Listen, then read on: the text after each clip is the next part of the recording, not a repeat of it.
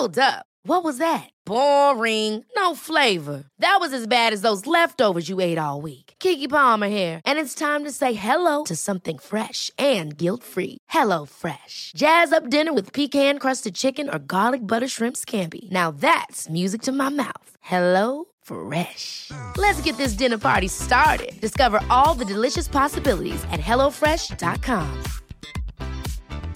Many of us have those stubborn pounds that seem impossible to lose, no matter how good we eat or how hard we work out. My solution is PlushCare. PlushCare is a leading telehealth provider with doctors who are there for you day and night to partner with you in your weight loss journey. They can prescribe FDA-approved weight loss medications like Wagovi and Zepbound for those who qualify. Plus, they accept most insurance plans. To get started, visit plushcare.com slash weight loss. That's plushcare.com slash weight loss. Hiring for your small business? If you're not looking for professionals on LinkedIn, you're looking in the wrong place. That's like looking for your car keys in a fish tank. LinkedIn helps you hire professionals you can't find anywhere else, even those who aren't actively searching for a new job but might be open to the perfect role. In a given month, over 70% of LinkedIn users don't even visit other leading job sites. So start looking in the right place. With LinkedIn, you can hire professionals like a professional. Post your free job on linkedin.com slash people today.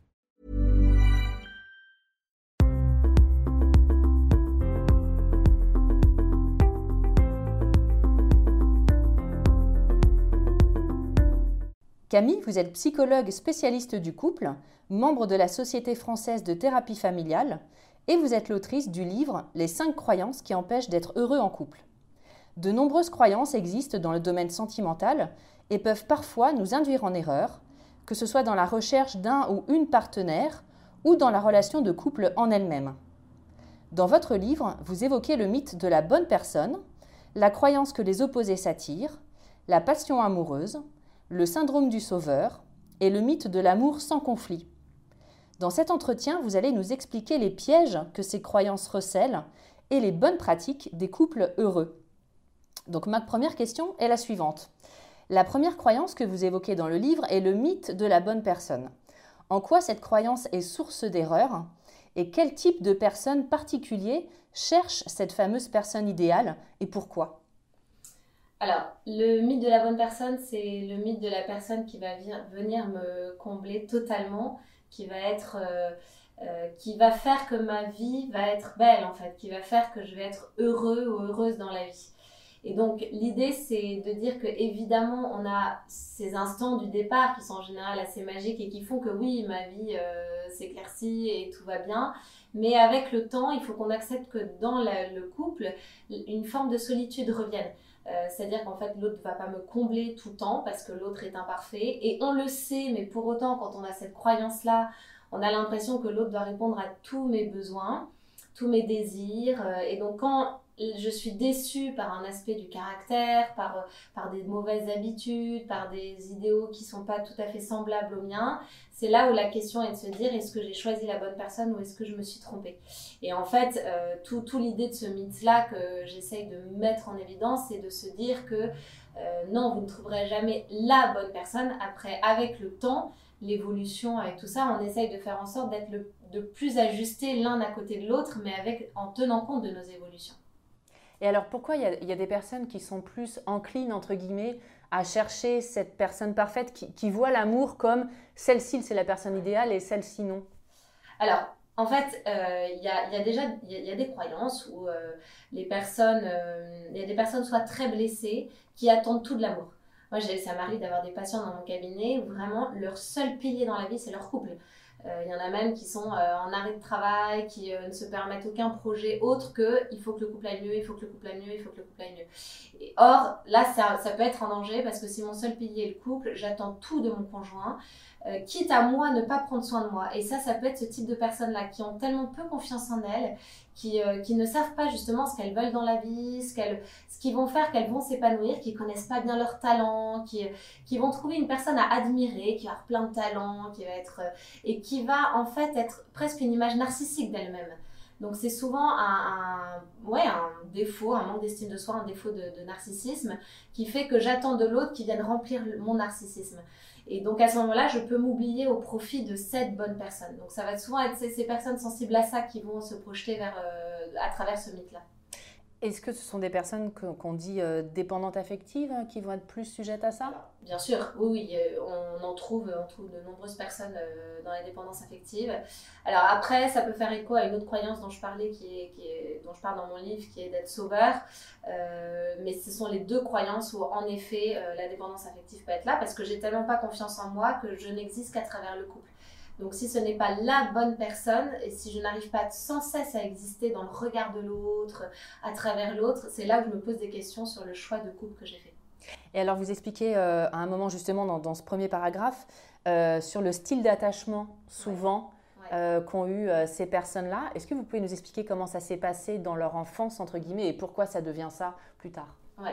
Alors il s'avère que ça peut être souvent c'est le jargon de psychologue, mais ce qu'on appelle des attachements parfois insécures qui font que j'ai vécu parfois l'abandon, j'ai vécu des, un manque affectif important.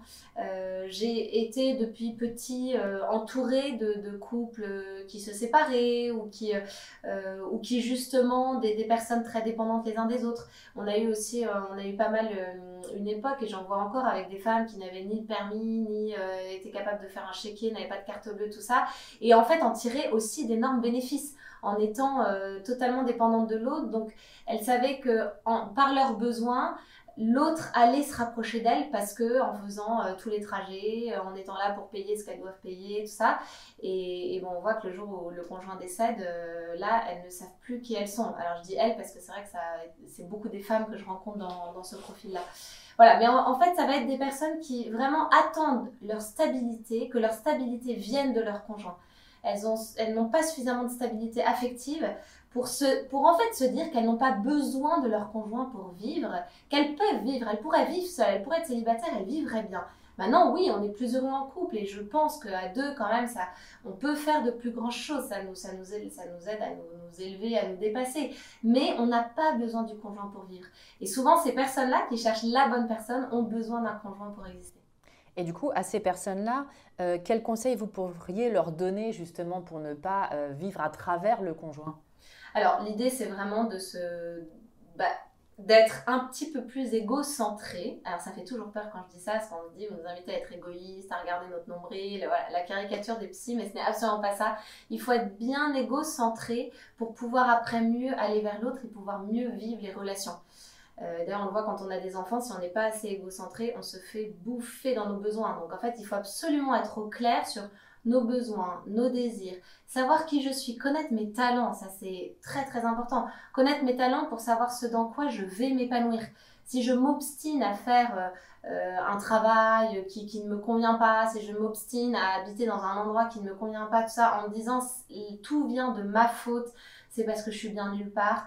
En fait, c'est souvent une méconnaissance de ce que je suis et j'ai besoin de me recentrer là-dessus pour pouvoir ensuite euh, me dégager un peu de l'extérieur et reprendre la maîtrise sur l'extérieur.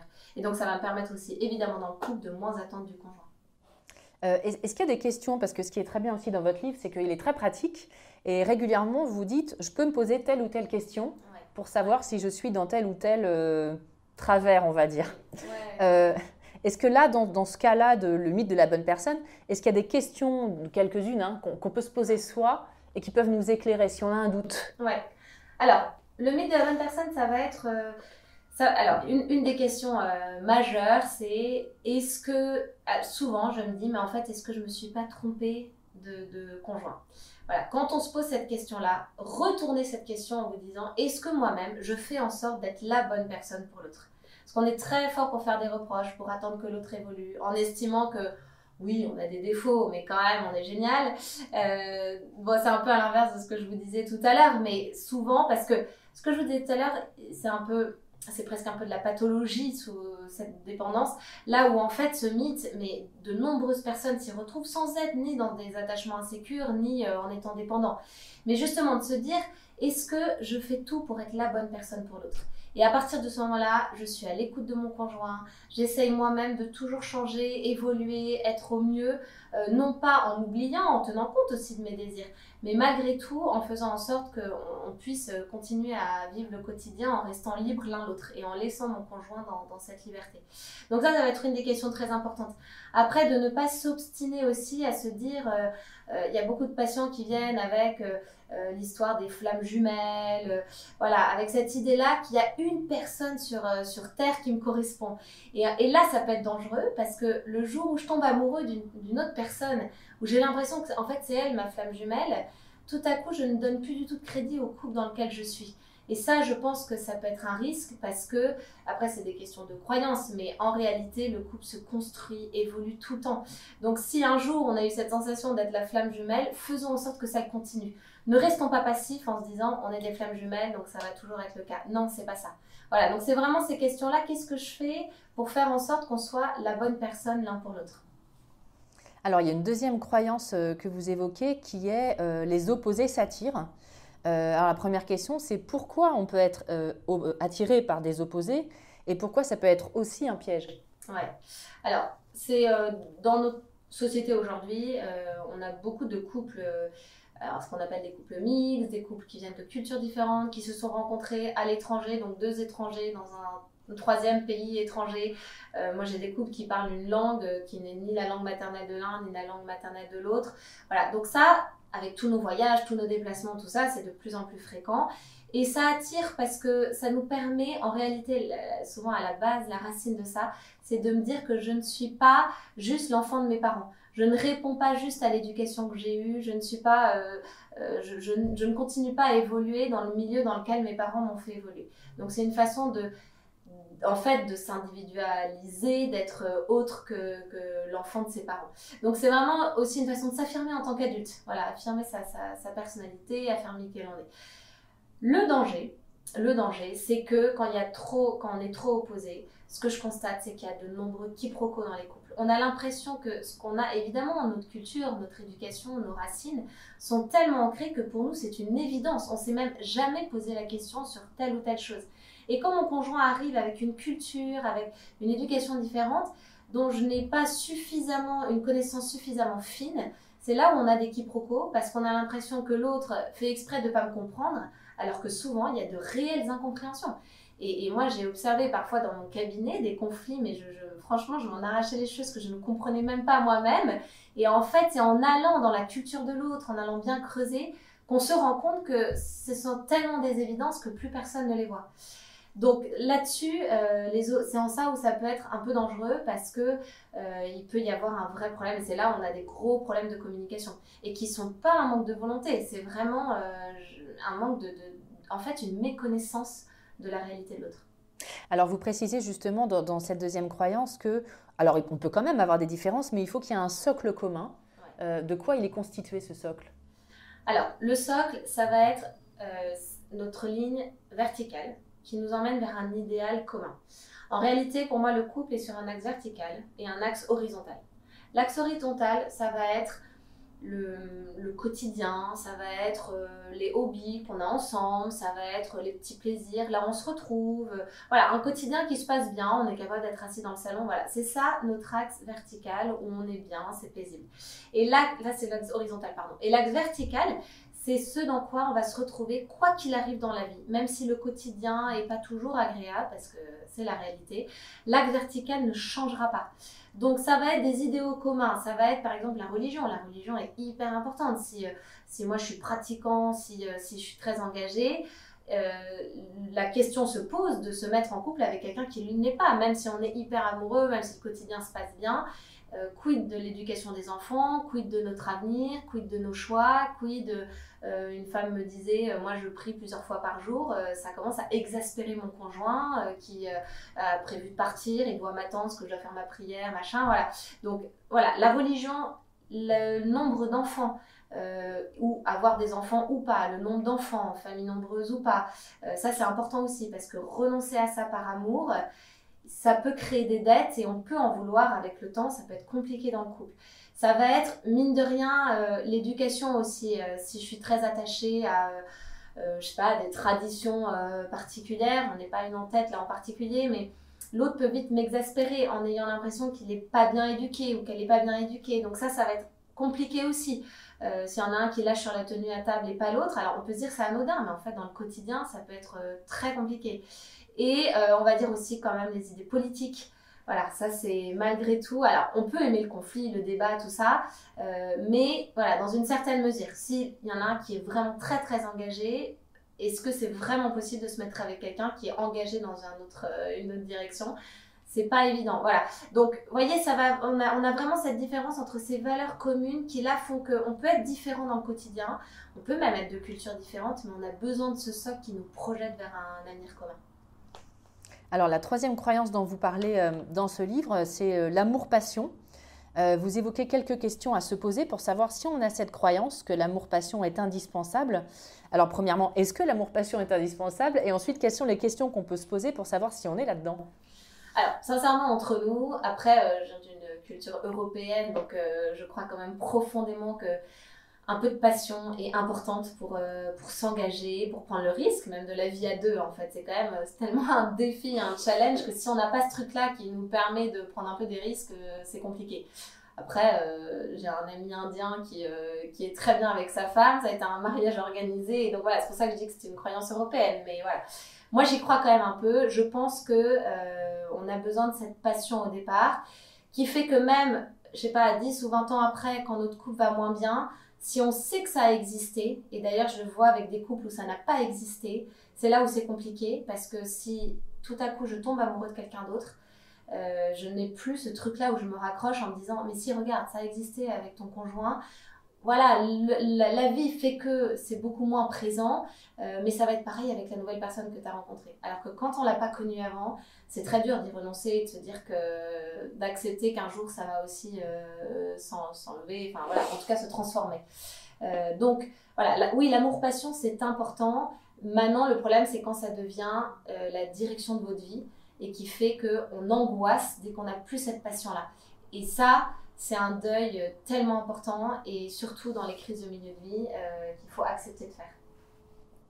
Justement, euh, euh, la passion par rapport à l'amour, comment on la situe? Est-ce qu'elle est nécessaire ou pas? Vous parlez de votre ami indien et pour autant est-ce qu'il y a de l'amour? Enfin... Oui. Alors, bah, cet ami indien, en fait, ils ont, ils ont appris à s'aimer. Et c'est en ça où, au final, je pense qu'on arrive au même résultat, quand ça se passe bien comme ça, évidemment. Hein. mais on arrive au même résultat parce que l'amour, c'est un engagement. Qu'on le veuille ou non, un couple, un des piliers, c'est l'engagement. Et on ne peut pas s'aimer s'il n'y a pas d'engagement. On peut être passionné, on peut être super amoureux. C'est passif, ça s'impose à nous, on subit la passion. En revanche, l'amour, c'est un moment où on décide d'aimer l'autre, malgré les défauts, malgré euh, les, les couacs du quotidien, malgré les imperfections qui font que c'est peut-être pas la personne idéale, mais en fait je décide de l'aimer. Et on s'implique et c'est pas euh, du sacrifice au quotidien, c'est une décision. Et c'est de là où on crée un attachement. On parlait des, des, attachements dans la petite enfance, mais dans le couple, j'y crois profondément, on a un attachement à créer. Et avec le temps, c'est en ça où on n'a plus besoin de la passion pour savoir qu'on s'aime, parce que euh, on est, c'est plus forcément de l'ordre du sentiment euh, qui s'impose à nous, c'est de l'ordre d'une sérénité intérieure qui fait que on est bien à deux. Et ça, cet attachement-là, il est euh, hyper précieux.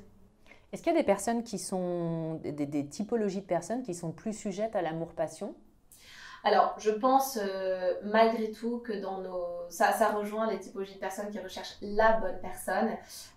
toujours, hein, ceux qui vont avoir des, qui sont tellement blessés dans l'amour, qui, euh, qui ont tellement peur du conflit aussi, euh, qui se disent euh, dès qu'on a des, des, des, des, différends, des désaccords, ça veut dire qu'en fait on n'est pas complètement ajusté. voilà, ils ont besoin d'être remplis par l'autre. Vous voyez, souvent c'est des personnes qui ont un vide affectif, qui sont blessées et qui ont tellement besoin d'être remplis par l'autre que quand la, la, passion commence à partir, je, je ressens ce vide-là et en fait, je n'arrive pas à m'en saisir pour avoir de nouveaux projets, pour justement en profiter, d'avoir un peu de calme, pour euh, penser à d'autres choses qu'à mon couple. Euh, et, et, là, c'est des personnes qui vont, qui vont vraiment être angoissées, en fait, et qui vont rechercher cette espèce de fusion passionnelle euh, pour se sentir remplies elles-mêmes. Du coup, ça peut être un danger de, de sauter d'une relation à une autre pour avoir toujours cette passion du début. Et c'est souvent des personnes qu'on retrouve comme ça, hein, qui... Il y en a même et qui le disent ouvertement. Hein. Moi, j'ai plein de patients qui me disent je cherche quelqu'un d'autre pour pouvoir quitter mon, conjoint, qui ont tellement peur de la solitude. En fait, vivre seul leur est impossible. Euh, et donc, il faut trouver quelqu'un d'autre pour euh, être sûr que le fait de quitter mon conjoint ne va pas faire que je me retrouve seule. Et c'est en ça où, en fait, on passe de relation pansement en relation passement. Parfois, on a la chance de tomber euh, voilà, un jour sur une personne avec qui ça va durer. Mais souvent, le problème, c'est que c'est toujours le même schéma. Au bout d'un moment, la passion part et voilà, je me retrouve avec ce vide. Et donc, je recherche quelqu'un d'autre pour générer la passion.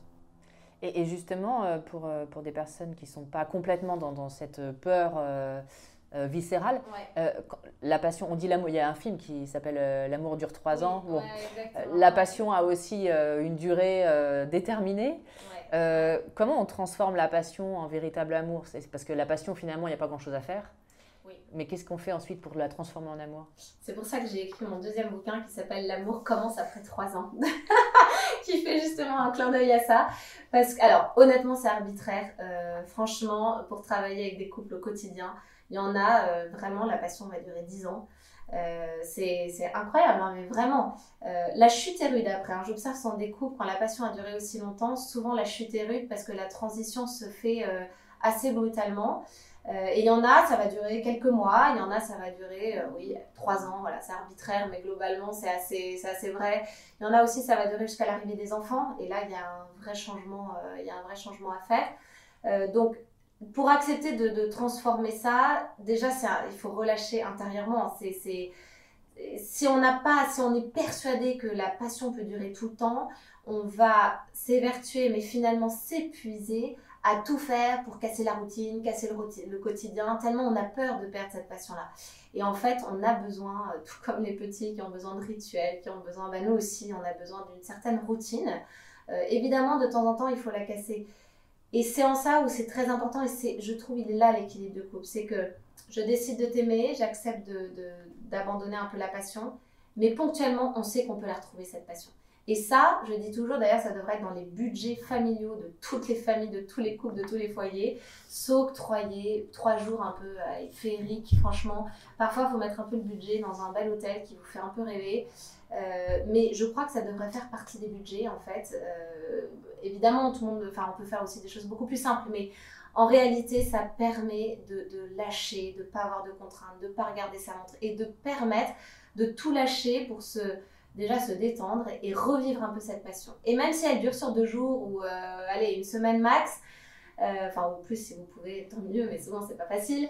Euh, et ben ça, ça redonne confiance. Et on est reparti pour six mois de quotidien qui est moins passionnel, mais qui est un amour plus simple et, et plus profond.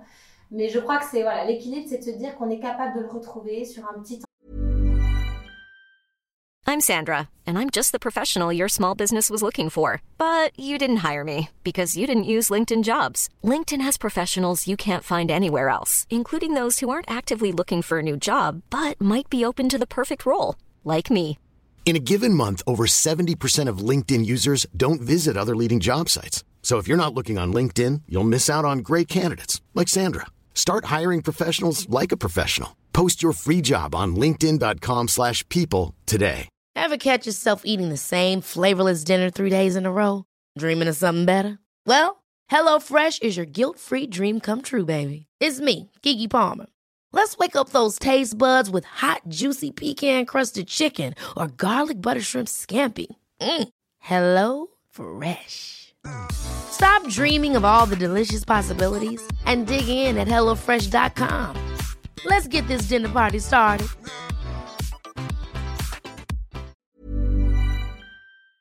Déterminé. Et ça, pour moi, ça me suffit. C'est toujours dans la mesure, finalement. exactement. Ni dans un excès, ni, ni dans l'autre. Complètement. Parce que c'est vrai qu'un couple aussi qui, euh, dans ces trois jours, n'arrive pas à se retrouver, n'ont plus grand-chose à se dire, euh, ah bah là, il faut intervenir. Il faut pas, il faut pas laisser... On peut pas se dire que c'est normal qu'il n'y ait plus de sentiments, vous voyez. Mais maintenant, entre le sentiment qui me fait vibrer et le sentiment euh, qui est agréable, mais qui ne me fait pas vibrer pour autant, voilà, ça, il faut, il faut bien s'équilibrer. Alors il y a une autre croyance dont vous parlez, c'est le syndrome du sauveur. Euh, que cherche inconsciemment une personne à faire en voulant être le sauveur de son partenaire? Et pourquoi d'ailleurs, euh, parce que les, gens euh, se, trouvent les uns les autres, on va dire, pourquoi ce sauveur est attiré par ce genre de relation? Pourquoi il veut sauver? Alors, moi, ce que j'observe, c'est que c'est souvent des adultes qui ont été des enfants avant, qui ont eu des parents qui n'étaient pas toujours très équilibrés ou qui n'étaient pas heureux dans leur vie. Souvent, des enfants qui ont eu des parents euh, avec des tendances dépressives euh, et qui ont, dès la petite enfance, se sont dit je vais mettre la bonne ambiance à la maison, je vais, mettre de la joie, vais, je vais les aider à être mieux. Sauf qu'on sait bien que c'est pas un enfant qui rend heureux ses parents. Euh, la dépression, c'est pas juste en faisant rire un soir que ça va aller mieux. Et donc, ce sont des enfants qui ont toujours été face à l'échec de voir que certes, on a pu euh, avoir des bons moments à certains, temps et, et à chaque fois ça retombait. Donc, la sensation que je ne suis suffisamment, jamais suffisamment à la hauteur pour rendre l'autre heureux. Et donc, ces enfants qui deviennent adultes vont rechercher ça dans leur couple pour enfin réussir à réparer cette blessure qu'ils ont en eux en se disant je ne suis jamais à la hauteur. Et on peut trouver, et, je le vois, hein, j'ai des couples, alors parfois c'est caricatural, parfois c'est plus insidieux, mais euh, ça va être, là je pense à un couple où elle est vraiment, c'est Madame Parfaite, enfin elle réussit dans tout, elle est, elle est belle, elle c'est une super maman, c'est voilà, euh, et qui s'est trouvé un homme qui euh, lâche toujours ses boulots au bout de quelques temps, qui, qui est pas très bien, qui fume des joints, qui, enfin voilà, voyez un peu le, le profil, c'est pas un profil bad boy, mais pas loin quoi, et en fait, mais elle s'épuise vraiment à faire en sorte qu'il soit équilibré, qu'il soit bien, qu'il ait une passion dans la vie, qu'il ait et tout ça parce que elle, on a besoin pour se dire que c'est bon, je peux arrêter d'être Madame parfaite, j'ai réussi ma mission. Sauf que évidemment dans le couple ça marche pas et que le changement ne viendra, viendra de son conjoint si son conjoint souffre de ce qu'il est. Mais là en l'occurrence pour l'instant il n'en souffre pas, il est bien dans ce qu'il est et, et il changera pas. Et donc c'est là où ça génère des conflits parce que euh, parce que cette femme sera jamais réparée dans cette mission d'être sauveur. Mais donc elle peut faire ça encore longtemps et. Ah bah elle peut faire ça encore longtemps. Et s'épuiser. Ah bah complètement, complètement. Alors après, euh, ce qui va faire que la personne s'arrête à être sauveur, c'est quand euh, sa dignité est trop piétinée. Parce que j'ai des couples comme ça où euh, le conjoint va, va la tromper euh, plusieurs fois. Donc au bout d'un moment, elle va dire Ok, stop, en fait, j'arriverai jamais à le changer. Et moi, j'en peux plus, en fait, je suis pas respectée. Donc c'est vraiment au moment où on sent que, en fait, tu changeras pas. Là, il y, a quelque chose à faire. Soit j'accepte ce que tu es parce qu'on a suffisamment de choses quand même qui vont bien pour me dire tant pis, je renonce à ça et voilà. et, je, et, je, renonce à ma mission de te changer. Soit, soit on se sépare. Alors, pareil, dans votre livre, vous donnez quelques questions quand on se dit « Ouh là là, est-ce que j'ai le syndrome du sauveur ou pas euh, que l'on peut se poser pour savoir si on a le syndrome. Est-ce que vous pouvez nous en donner quelques-unes pour... Euh, Alors, déjà, se, reprendre cette question-là, de se dire « Tiens, comme, quel rôle j'avais dans ma famille ?» On a, on a quand même souvent une petite étiquette. Euh, voilà, est-ce que j'étais celui qui faisait rire Est-ce que j'étais la gentille ou le gentil Est-ce que j'étais le psychologue de la famille Est-ce que j'étais. voilà, ça va être un peu ces profils-là. Euh, se demander aussi quand on est dans des, dans des boulots euh, plus tard, donc là en étant adulte, euh, vous voyez les infirmières, les médecins, les pompiers, les, alors, les psychologues, voilà, évidemment, sont des, je ne vais pas dire le contraire, c'est à chaque fois sont des boulots qui sont, qui sont hyper, qui sont dans le don, qui sont généreux, tout ça. Mais attention, parce qu'on a, on a beaucoup de burn-out dans ces, dans ces professions-là, parce que justement, il y a un épuisement, on veut tout le temps se donner, sauf qu'on ne peut pas sauver le monde qu'on accepte nos limites et se mettre un cadre précis. Donc voilà, se demander si euh, toutes les personnes sujettes à des burn-out, il faut se poser la question aussi, de se dire, tiens, est-ce qu'en fait j'en fais pas trop pour me convaincre de quelque chose à l'intérieur?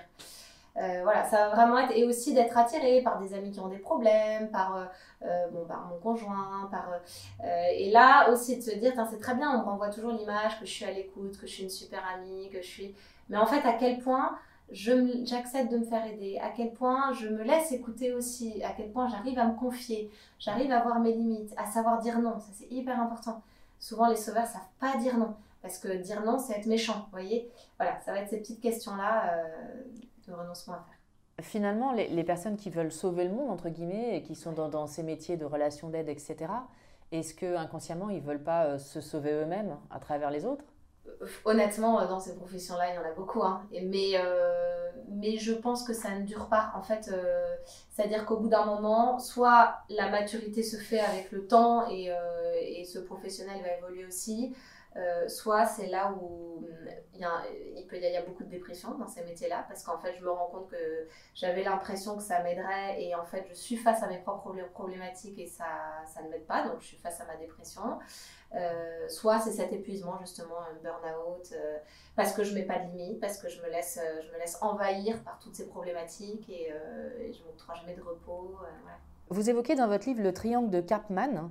Euh, donc c'est un, trio infernal, sauveur, victime, bourreau. Est-ce que vous pouvez nous expliquer comment ça fonctionne? Ouais. Alors ça, c'est, je trouve ça très efficace, même dans les relations professionnelles. On parle du couple, de la famille, mais ça peut être aussi ailleurs. C'est l'idée qu'en fait, soit ce sont deux personnes euh, qui tournent dans ce triangle-là infernal, soit c'est moi-même qui change de, rôle et qui va instrumentaliser les autres en face de moi euh, pour être considéré dans mon rôle. Donc, je m'explique. En fait, on a souvent une victime, donc quelqu'un euh, qui se positionne en victime et qui se positionne tellement en victime qu'elle en tire des bénéfices parce qu'elle s'attire autour d'elle-même des sauveurs. Donc, si on prend le couple, ça va être, voilà, imaginons voilà, une femme qui, a toujours, je sais pas, des problèmes de santé, des problèmes, donc, qui va chercher un homme qui est très, qui va être euh, l'homme idéal quand elle est dans ce rôle de victime. Sauf que, donc, il se positionne en sauveur et elle est victime. Le jour où lui a, je sais pas, une énorme contrainte professionnelle, a lui-même un problème au niveau de, de la santé, doit aller s'occuper de ses parents qui sont malades, là, il va devenir persécuteur parce qu'elle continue à le chercher en tant que sauveur, sauf qu'en réalité, il n'est plus disponible pour elle à ce moment-là. Et comme il n'est plus disponible, elle ne voit plus les bénéfices, elle ne peut plus être reconnue comme victime, et donc à ce moment-là, elle va le lui reprocher il va devenir persécuteur pour elle. À ses yeux, oui. À ses yeux, exactement. Alors qu'en en fait, euh, il ne l'est pas forcément, mais voilà, il devient persécuteur. Et en fait, c'est à ce moment-là où elle, euh, en le mettant comme persécuteur, vient elle-même le persécuter. Donc il se positionne alors en victime parce qu'il devient sa victime à elle. Euh, pour qu'ensuite, soit elles-mêmes se changent en sauveur et là ils vont se retrouver, voyez, parce qu'ils vont pouvoir chacun retrouver leur place au bout d'un moment, euh, soit voilà, ça va continuer comme ça et, euh, et, on va tourner et ça va être toujours infernal en fait parce qu'il y aura toujours des attentes inassouvies. Donc ça, dans le travail, ça, on peut le retrouver.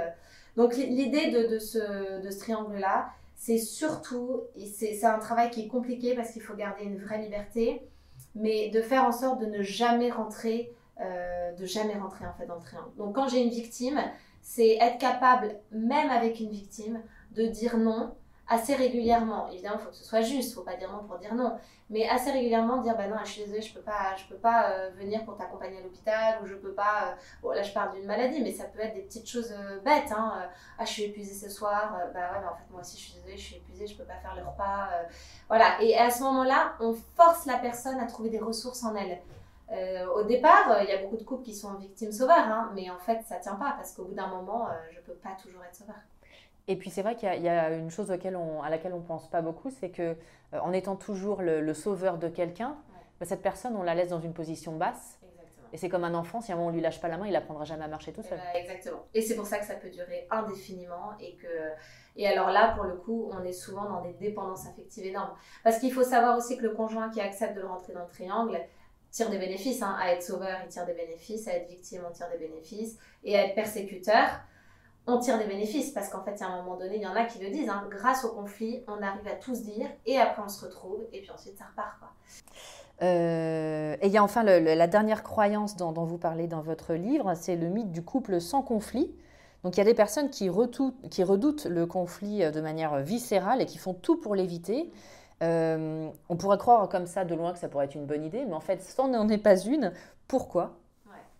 Alors là, il y, a plusieurs euh, profils. C'est que il y a les adultes qui étaient des enfants qui ont trop vécu dans le conflit, euh, mais qui en fait assimilent le conflit à la dispute. C'est-à-dire qu'ils ont vécu dans la dispute, dans la blessure, dans, les, le temps qui monte. Voilà. Et ça, évidemment, c'est hyper anxiogène, ça blesse et honnêtement, on n'en sort pas mieux après. Moi, quand je parle de conflit, je parle vraiment de confrontation d'idées contraires. C'est pas une dispute, c'est pas un règlement de compte. On ne hausse pas le ton, il n'y en a pas un qui en sort vainqueur. On va être vraiment à la fin du conflit, vraiment, enfin, quand on, on sait expérimenter le conflit, on se sent apaisé. Tous les deux, on se sent apaisé. On n'est peut-être pas arrivé à la solution que je voulais moi, mais on a vraiment trouvé, entre ta solution et ma solution, on a trouvé une troisième solution qui prend en compte nos besoins essentiels qui font qu'on a lâché, on a fait un petit compromis, on a lâché euh, voilà, des petites choses. Mais au final, on est heureux de cette solution parce que déjà, on se sent bien en couple et en plus, on s'est senti écouté. Donc individuellement, on se sent bien aussi. Voilà, la dispute, c'est vraiment, en fait, c'est souvent un schéma de domination. C'est qu'il y en a un des deux qui essaye d'avoir la domination, qui n'écoute pas, qui donc le ton monte, on se dit des choses qui sont, qui sont méchantes, qui blessent, qui restent aussi. Le conflit, pas du tout. En fait, c'est pas agréable le conflit. Franchement, c'est pas agréable parce qu'on euh, on doit parfois prendre des heures pour discuter, pour trouver euh, quelque chose qui nous convienne. Mais ça ne blesse pas. Et c'est ça le plus important.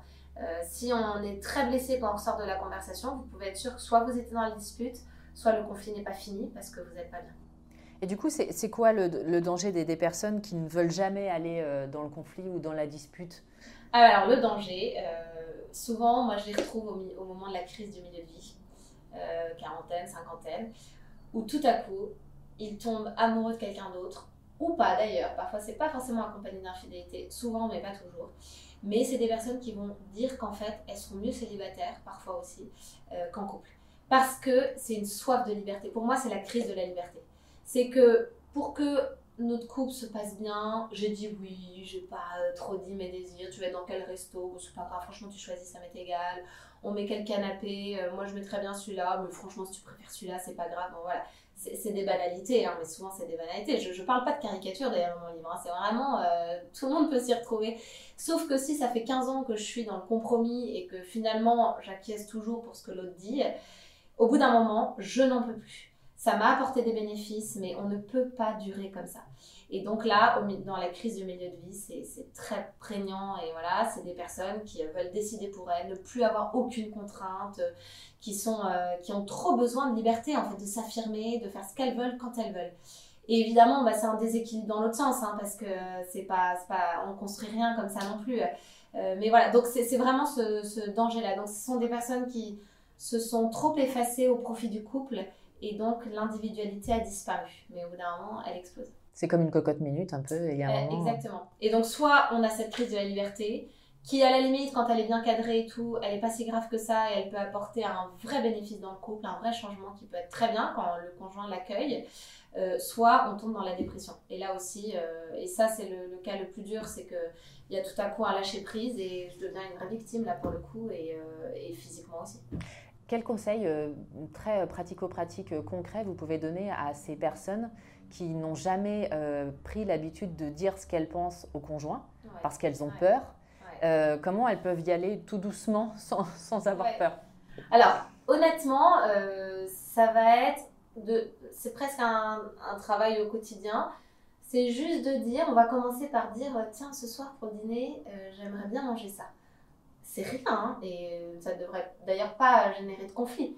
On va commencer par ça, où ça va être de dire euh, Ah bah tiens, ce soir, euh, je vais sortir une heure plus tôt au du travail, mais plutôt que de me précipiter pour aller chercher les enfants, et bah ça va être une heure pour moi. Voilà, vous voyez, ça va être des petites choses comme ça euh, qui vont être, qui sont insidieuses, mais qui me permettent, sans être dans le conflit, d'être à l'écoute de mon besoin et d'affirmer mon besoin. Ce que le danger, c'est que ces personnes qui commencent à travailler le font dans la colère.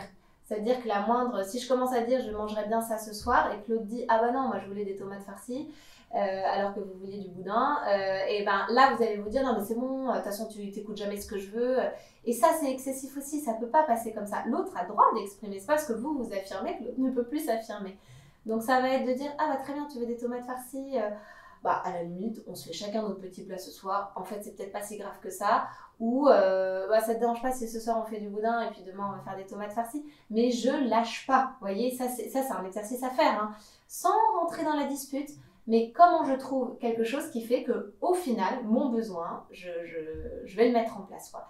Et ça, c'est voilà, en n'étant pas en colère et tout. Pour moi, c'est un premier exercice euh, et c'est au quotidien, se forcer en fait hein, à trouver des petits trucs euh, qu'on peut mettre en place. Se rééduquer finalement, tout doucement. Ah bah, complètement. Mais ça passe par une écoute et une acceptation que mon besoin doit être pris en compte. Voilà. Après, il ne faut pas tomber dans l'excès où le moindre de mes besoins doit être pris en compte. C'est pas possible non plus. Mais euh, voilà, avec le temps, on équilibre, on arrive à voir les besoins euh, qui, qui, sont essentiels, je ne lâche pas, et ceux où en fait, ça m'aurait fait plaisir, mais franchement, c'est pas grave. Et enfin, la, dernière question, et pour finir sur une note positive, quelles sont les, recettes, entre guillemets, s'il y en a, des couples heureux? Qu'est-ce que vous pouvez donner comme conseil? Qu'est-ce que vous avez constaté, vous, dans votre cabinet, des gens qui sont heureux, qui vivent bien ensemble et, pour qui ça dure? Ouais. Alors, je crois que c'est. Alors, si je reprends euh, notre première question qui était euh, la bonne personne, c'est vraiment de se dire qu'est-ce que je fais moi pour euh, être à l'écoute de mon conjoint et faire en sorte, non pas que je me travestisse pour être la personne que l'autre idéalisait, c'est pas ça, je vais pas jouer un rôle, mais toujours être capable de changer. J'ai trop de couples qui arrivent dans mon cabinet et qui disent Moi, j'ai fait énormément d'efforts, aidez-moi à changer l'autre. Et en fait, je veux absolument que la personne se remette en question et se dise j'ai peut-être fait beaucoup d'efforts, mais c'était peut-être pas les bons efforts. Voilà. Et honnêtement, les couples qui durent, c'est ça. C'est cette capacité à se remettre tout le temps en question et ne jamais se dire si ça va pas, c'est qu'il faut que l'autre aille voir un psy. En fait, non. Alors, oui, parfois il y a de la pathologie et c'est vrai. Mais parfois, c'est pas de la pathologie et on peut trouver euh, une façon de s'en sortir sans forcément obliger mon conjoint à aller voir un psy, vous voyez. Donc, ça, c'est pour moi cette malléabilité que je vais accepter, dans laquelle je serai tout le temps, c'est hyper important. Savoir remettre en question mon organisation du quotidien, mes rituels, euh, ça, ça c'est très important. Si on est figé dans nos organisations, c'est là où au bout d'un moment, on laisse plus la place à la liberté, au choix. Et honnêtement, les couples qui durent, c'est ça. C'est toujours euh, presque tous les six mois se remettre en question et se dire est-ce que là ça va notre organisation? Euh, depuis quand, typiquement parler de sexualité en couple, c'est hyper important parce que si on n'a que à 23h on peut se retrouver et souvent il y en a un des deux qui est crevé, ça ne marchera pas. Et on a beau s'aimer très fort, au bout d'un moment, il n'y a plus du tout d'intimité et Dieu sait combien on en a besoin de cette intimité. Donc voilà, ça va être, tiens, qu'est-ce qu'on fait pour pouvoir se retrouver un petit créneau dans la journée de temps en temps qui fait qu'on ne se retrouve pas à 23h. voilà, ça va vraiment être cette euh, cette interrogation régulière de là où en est mon couple. Euh, est-ce que est-ce qu'on se sent euh, on parle des saisons du mariage, ça va être est-ce qu'on se sent au printemps, en automne, en hiver, en été, voilà. C'est une image, mais c'est intéressant pour se dire t'en es où toi dans notre couple et moi j'en suis où? Poser la question au conjoint, comment tu te sens dans notre couple en ce moment? Voilà, pour moi c'est vraiment cette espèce d'activité qu'on a tout le temps dans le couple qui, enfin tout le temps, on va pas se poser ça tous les jours, mais voilà, au moins deux fois par an quoi. Et, là, je pense qu'on est, si on est capable de bouger, euh, il n'y a pas de raison pour que ça ne dure pas. Eh ben, merci beaucoup Camille. Merci à vous Carole.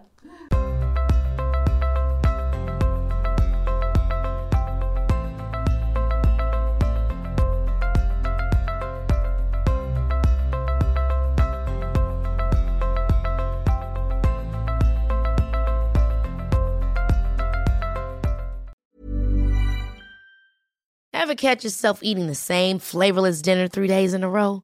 Dreaming of something better? Well, HelloFresh is your guilt-free dream come true, baby. It's me, Kiki Palmer. Let's wake up those taste buds with hot, juicy pecan-crusted chicken or garlic butter shrimp scampi. Mm. Hello Fresh. Stop dreaming of all the delicious possibilities and dig in at HelloFresh.com. Let's get this dinner party started. Hi, I'm Daniel, founder of Pretty Litter. Cats and cat owners deserve better than any old fashioned litter. That's why I teamed up with scientists and veterinarians to create Pretty Litter. Its innovative crystal formula has superior odor control and weighs up to 80% less than clay litter. Pretty Litter even monitors health by changing colors to help detect early signs of potential illness. It's the world's smartest kitty litter. Go to prettylitter.com and use code ACAST for 20% off your first order and a free cat toy. Terms and conditions apply. See site for details.